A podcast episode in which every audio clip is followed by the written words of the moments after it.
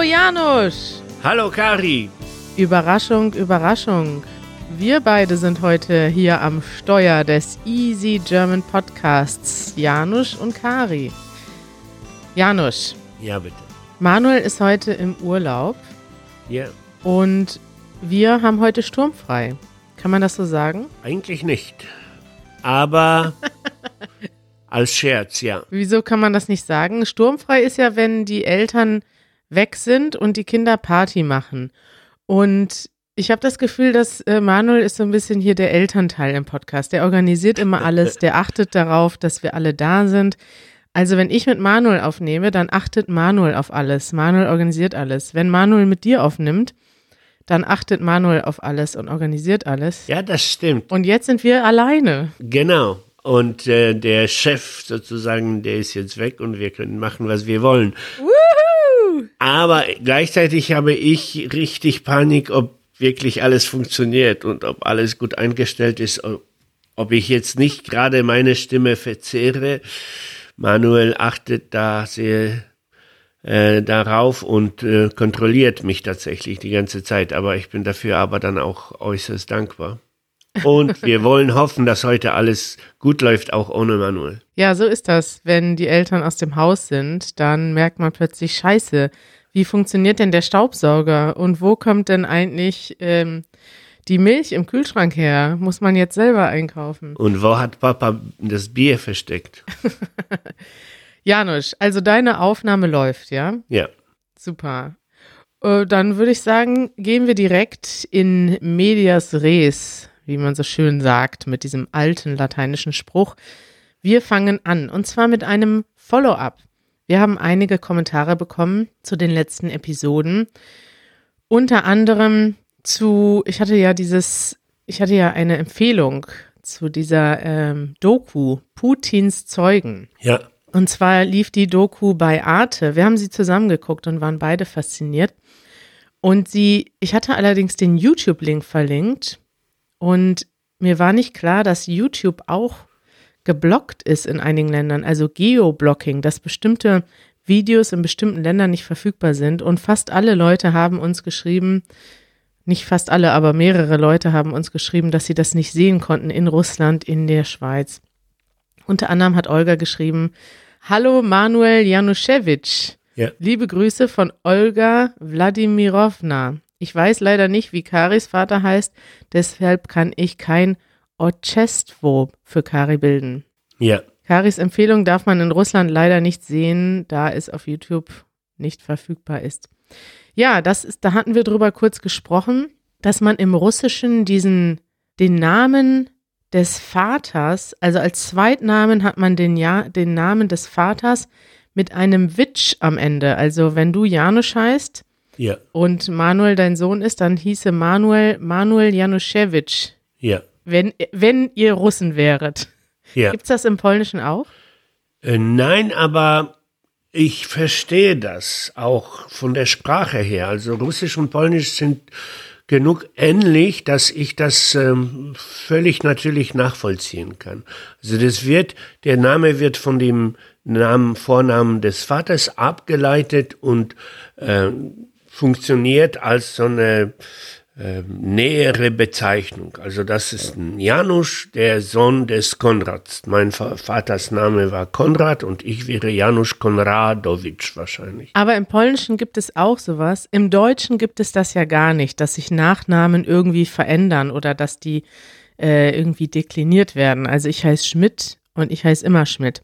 Im Polnischen gibt es ja zumindest, also wenn wir jetzt verheiratet sind, sind wir ja, und wir hätten den gleichen Namen. Wir haben nicht den gleichen Namen, weil wir fanden beide unsere Nachnamen so doof, dass wir nicht den Nachnamen des anderen haben wollten. Genau. Aber wenn ich deinen Namen angenommen hätte, dann würde ich in Deutschland Karina Hamerski heißen und in Polen Karina Hamerska, oder? Ja.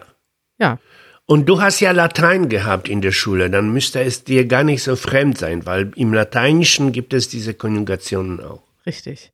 Ja, wollte ich nur kurz einbringen. Unwichtige Information, aber ich finde das immer wieder faszinierend, dass es auch, also im Polnischen und im Russischen glaube ich auch, diese Endungen ganz stark mit den Geschlechtern verbunden sind, weil. Ja. ja. Lass uns einmal ausprobieren, wie du jetzt heißen würdest. Also dein Vater, dein Vater Vorname ist? Ali.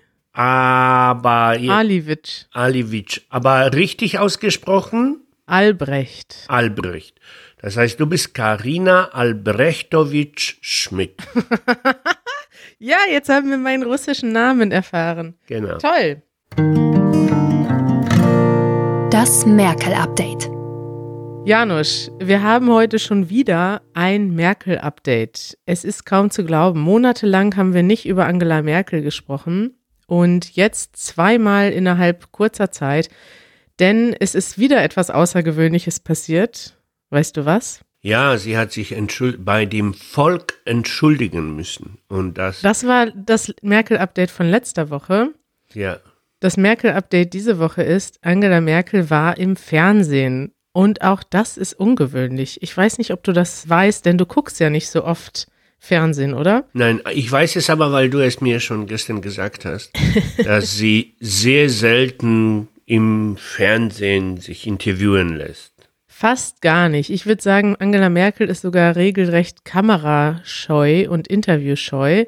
Ich weiß nicht, ob sie es einfach persönlich nicht mag oder ob sie Angst hat, dann, also vielleicht ist das ja auch Teil ihrer Taktik, ne, dass sie immer so verschwiegen ist und sich nur in offiziellen Regierungserklärungen äußert, weil man Angst hat, dass man dann im Fernsehen ja, vielleicht mal kritisch hinterfragt wird, ne? Also, das ist ja ist ja tatsächlich so, in manchen Talkshows werden die Politiker richtig attackiert, richtig auseinandergenommen. Und dort hat sie äh, vielleicht auch ein bisschen Angst vor, würde ich behaupten.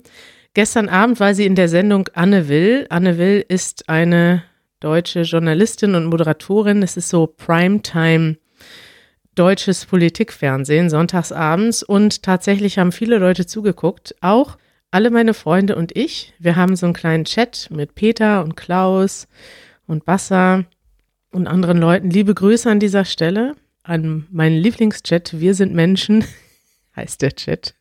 Kleine private Grüße hier.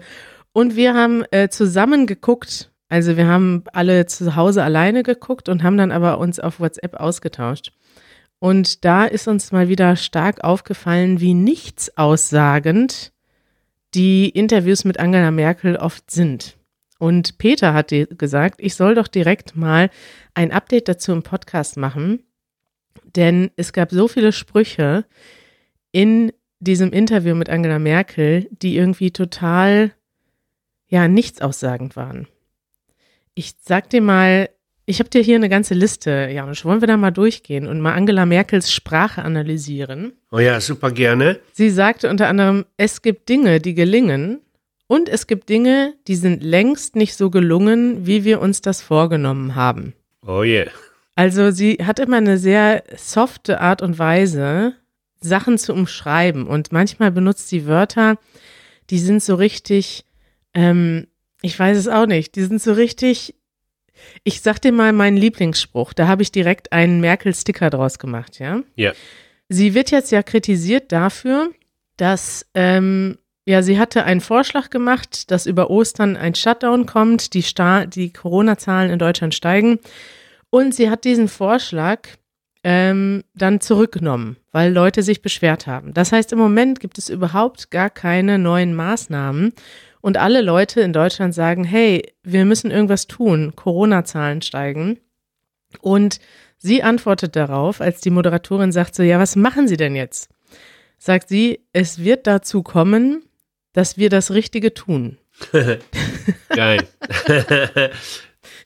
das ist richtig gut, ne? Also sie hat, sie wurde immer wieder gefragt, was denn jetzt konkret? Was ist denn die Alternative? Was ist die nächste Idee? Gibt es eine Ausgangssperre, so wie in Frankreich?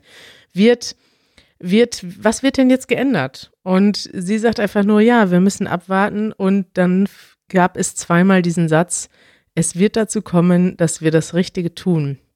Auf Englisch könnte man sagen, wie würde man das übersetzen? Uh, ich bin jetzt überfragt. Ich frage mal Deep L. It will come about that we do the right thing. Ja. Das ist so ein richtig typischer Merkel-Satz. Das ist nicht so, also ich meine, vor fünf Jahren klang das noch optimistischer. Da sagte sie, wir schaffen das. Ja. Sie hat unter anderem auch davon gesprochen, Wir haben uns in eine Situation gebracht, in der wir sehr viel Verzagtheit ausströmen. Oh je. Das ist schwieriges Deutsch übrigens. Extrem schwieriges Deutsch. Sie benutzt so schwieriges Deutsch, dass manche Deutsche das nicht verstehen. Es gibt, sie hat es auch zweimal gesagt, es gibt keinen Grund für Deutschland in Sack und Asche zu gehen. Oh je. Ich weiß, ich weiß gar nicht, woher dieses Wortbild kommt. Kennst du das? In Sack und Asche gehen? Ja, das ist, als der deutsche Kaiser nach Canossa gehen müsste, um den Papst um Verzeihung zu bitten. Und der müsste da in einem Sack und mit Asche bestreut vor, der, vor dem Tor wa warten und um die Vergebung flehnen. War das so?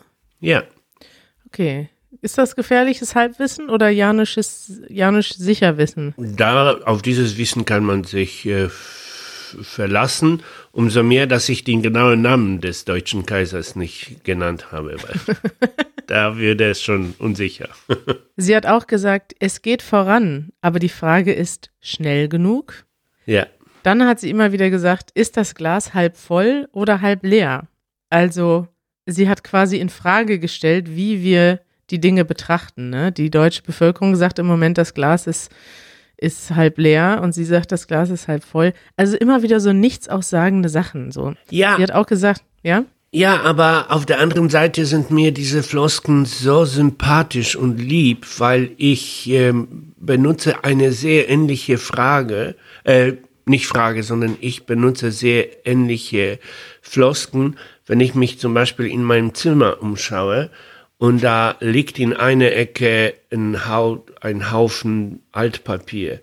Mein äh, Fahrrad, so ein Indoor-Bike, ist halb abgebaut und da muss noch sehr viel gemacht werden. Es gibt so ganz viele Provisorien und da in der Ecke stehen noch Sachen. Und jedes Mal, wenn ich mir so ein bisschen Mut zusprechen will, dann sage ich sowas ähnliches. So, dann könntest du diesen Spruch sagen.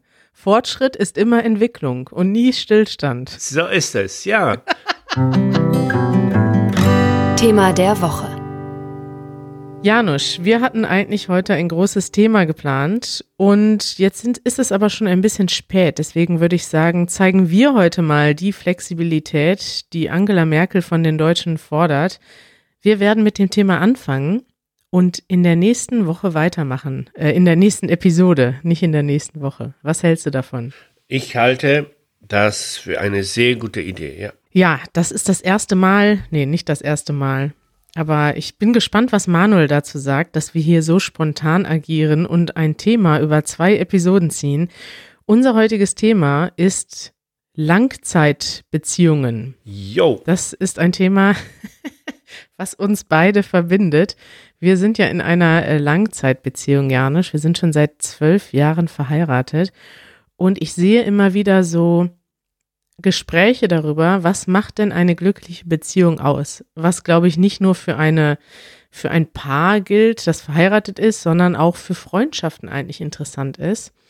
Und wir fangen an mit einem Thema, das du dir auch gewünscht hast, nämlich ein sprachliches Thema. Viele Leute, die uns zuhören, sind ja auch in einer Beziehung mit einer Person, die eine andere Sprache spricht. Und viele Leute lernen sogar Deutsch, weil sie einen Partner oder eine Partnerin in Deutschland oder aus Deutschland haben.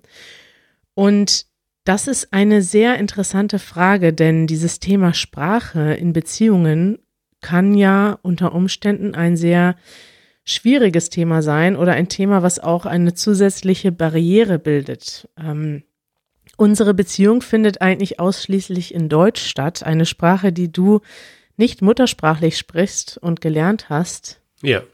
Wie findest du das, Janusz? Oder wie würdest du sagen, wie hast du über die Jahre, wie, wie beeinflusst das unsere Beziehung? Also ich bin jetzt mittlere Weile in der etwas besseren Situation, dass Deutsch äh, sehr zu meiner eigenen Sprache geworden ist. Ich spreche es immer noch mit einem Akzent und mit Fehlern und mit Schwierigkeiten ab und zu etwas zu beschreiben, beschreiben zu können, aber trotzdem, es ist jetzt spontan genug, um mit dir auf eine, auf eine Ebene zu reden. Aber ich erinnere mich noch an, an, an, an unsere Anfänge und da war mein Deutsch noch lange nicht so gut. Und dann äh, fand ich das manchmal mühsam, etwas zu erklären, wenn ich dann viel zu viel mit der Sprache selbst kämpfen musste. Mhm. Und natürlich ganz äh, deutlich wird es, wenn, wenn äh, man äh, eine kleine Auseinandersetzung hat. Und die hat man ja in einer Beziehung ab und zu. Und dann, wenn du die Sprache zu viele Probleme hast mit der Sprache, dann fühlst du dich sehr schnell überrumpelt, weil dann denkst du, hey, ja. hätte ich diese Argumente in meiner eigenen Sprache vorführen können, wäre es doch ganz klar. Ich könnte ganz präzise sagen, was ich meine. Und äh, naja, und das kann ein bisschen stressig sein. Aber. Ja, absolut. Vor allem Sprache hat ja auch irgendwas mit. Also Sprache kann sehr schnell ein Ungleichgewicht herstellen, weil du bist natürlich in deiner eigenen Sprache viel redegewandter und das ist auch ein Grund, ich habe zum Beispiel mal gelesen, ich weiß nicht, ob das stimmt, aber ich habe das immer so als, als Urban Myth im, im Kopf behalten, dass Paare meistens in der Sprache bleiben, in der sie sich kennengelernt haben. Oh, das ist interessant. Es gibt ja viele Paare, die dann auch gegenseitig die andere Sprache lernen. Und dann aber meistens das so bleibt, dass du in der Sprache bleibst, in der du dich kennengelernt hast, weil da hast du ja quasi die Beziehung geformt und es gibt ja auch irgendwie eine Art Balance oder wie sagt man das? Ich will dieses Wort Macht nicht benutzen, weil Macht ist so ein starkes Wort, aber im Prinzip kann ein Ungleichgewicht auch dafür, dazu führen, dass einer mehr Macht hat, weißt du, dass jemand, ja. jemand kann sich besser ausdrücken in der eigenen Sprache und der andere kann sich schlechter ausdrücken und dadurch ist eben ein Ungleichgewicht da. Und das wird selten später geändert. Also ich glaube, selbst wenn ich jetzt, oder vielleicht ist das auch gerade eine Hürde, wenn ich jetzt Polnisch lernen würde, wäre ich ja immer in der, in der niedrigeren Hierarchie sozusagen. Also ich würde immer viel schwächer reden und du wärst der Muttersprachler und hättest quasi mehr Macht und dadurch würde es so zu einer Balance kommen, die irgendwie, ja, wir würden, die, die Rollen werden quasi verändert, ne? Also du hast plötzlich eine andere Rolle. Ich, ja. Aber ich glaube, um das Problem zu, besser zu verstehen, den ganzen Kontext besser zu verstehen, müssen wir auch die guten Seiten ansprechen. Weil das ist nicht so, dass ein Pärchen, wo ein Partner eine andere Sprache spricht, immer darunter leiden. So ist es nicht. Und äh, ähm, ich äh, habe schon immer eine sehr gute Kommunikation mit dir gehabt, eine sehr spontane, eine sehr freie und die Sprache war eigentlich nie so wirklich ein Problem. Ja. Es war ein Element, klar, äh, der Beziehung. Aber dadurch, dass ich nie das Problem, äh, das, das Gefühl hatte, dass äh, für dich meine Sprache ein Problem wäre, und auch in dem Moment, manchmal brauche ich etwas länger, um etwas zu erklären und äh, brauche vielleicht zwei oder drei Anläufe, um überhaupt den Weg dahin zu finden. Und ich hatte nie das Gefühl, dass du, das dass du ungeduldig wurdest und dass du, ähm, dass du das unangenehm gefunden hast. Und dadurch ist alles andere viel entspannter gewesen. Das bedeutet nicht, dass wir auch gar keine Probleme haben, die kommen manchmal, aber es hat sich nie sehr negativ auf unsere Beziehung ausgewirkt. Und ja. ja, und dann ist auch so ein Element, ich weiß, dass du immer versuchst, Polnisch zu sprechen und du sprichst ganz wenig, ein paar Sätze, aber du sprichst so mit einer Begeisterung. Ja. Äh, und äh, das freut mich auch. Das gibt mir auch das Gefühl, dass du nicht denkst zum Beispiel, dass Polnisch äh, eine Sprache wäre, die total uninteressant wäre. Dzień dobry. Dzień dobry. Äh, und ähm, ja, und manchmal. Überhaupt nicht. Ich finde das total toll und ich finde das so interessant. Manchmal vergesse ich einfach, dass dein Leben und dein Denken zumindest eine ganz lange Zeit in einer anderen Sprache stattgefunden hat. Und ich finde das so bereichernd, dass du, du lebst jeden Tag in drei Sprachen. Du guckst YouTube auf Polnisch, du guckst YouTube auf Englisch und wir reden immer Deutsch. Und ich finde das irgendwie total toll und faszinierend. Und ich glaube, Sprache kann, die kann halt als Nachteil oder als Schwäche gesehen werden. Ne? Also wenn man mit Leuten in einer Fremdsprache spricht und du redest noch nicht so gut, dann kommst du dir klein vor, dann kommst du dir schwach vor, dann denkst du, ach, ich rede wie ein Kind. Und genau das wollen wir ja nicht, wenn wir in einer Beziehung sind mit Leuten, ob das jetzt der Partner ist oder Freunde, ist, wir wollen irgendwie respektiert werden und wir wollen auch toll sein, wir wollen lustig sein. Und da kann Sprache eine krasse Barriere sein. Auf der anderen Seite empfinde ich das eben auch so, dass dadurch, dass du dreisprachig bist, habe ich einen total, totalen Respekt vor dir, weißt du, weil ich sehe, wow, du kannst in so vielen Sprachen kommunizieren und denken. Und ich habe das Gefühl, dass dein, weiß ich nicht, dass dein Horizont dadurch viel weiter ist. Und das finde ich auch total faszinierend. Ich glaube, man muss sich immer wieder daran erinnern und wenn man in einer Beziehung ist mit zwei Leuten, die in unterschiedlichen, die unterschiedliche Muttersprachen haben, muss man, glaube ich, das einfach aktiv reflektieren und sagen, okay, was ist denn das Negative, das daraus resultieren kann? Man braucht mehr Geduld und mehr Zeit, gerade bei Konflikten. Aber man kann auch das als eine starke Bereicherung empfinden, weil die Leute eben. Absolut ja, ganz unterschiedliche Dinge mitbringen. Ja, und das ist total wichtig, dass man wirklich äh, nicht nur die problematischen Momente sieht, sondern vor allem diesen, diese wunderbaren Momente, wenn wir kommunizieren. Wir können kommunizieren, obwohl unsere Muttersprachen äh, verschieden sind, ja. Und ich war, ich war in dieser Hinsicht immer sehr selbstbewusst, als auch als ich noch viel schlechter Deutsch oder Englisch gesprochen habe, dann dachte ich als selbstverständlich, dass hey, wir sollen uns freuen, dass wir überhaupt uns austauschen können, dass wir überhaupt dieses dieses Glück haben, dass wir miteinander kommunizieren können.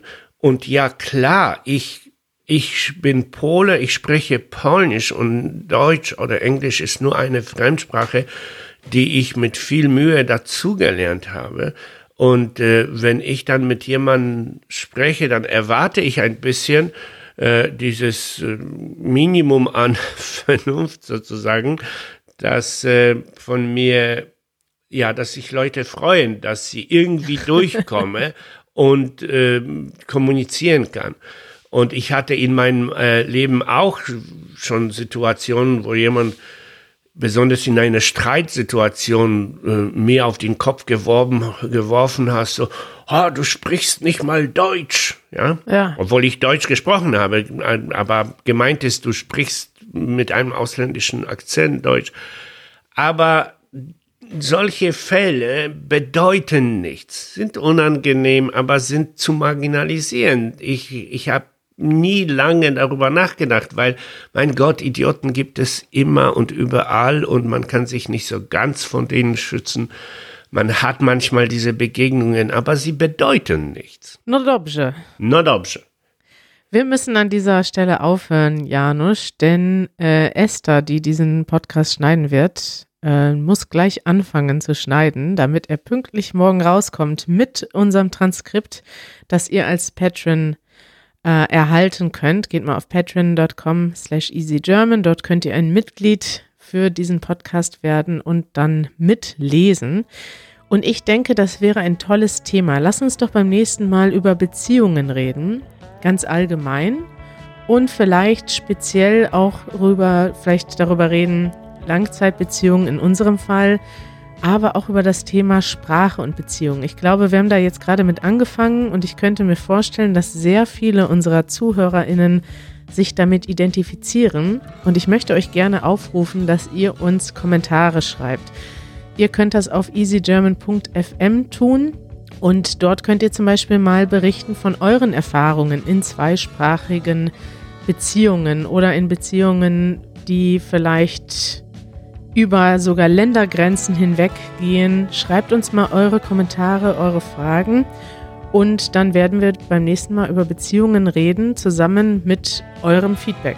Ist das eine gute Idee? Das ist eine super Idee und möglicherweise bekommen wir in den Kommentaren noch ein bisschen ähm, Denkanstöße und können wir das noch ausbauen. Das ist toll. Ich freue mich sehr. Schreibt uns eure Erfahrungen und Fragen entweder als Mitglied von Easy German direkt bei Patreon oder bei easygerman.fm. Danke fürs Zuhören und bis bald. Bis bald. Ciao. Do widzenia. Do widzenia.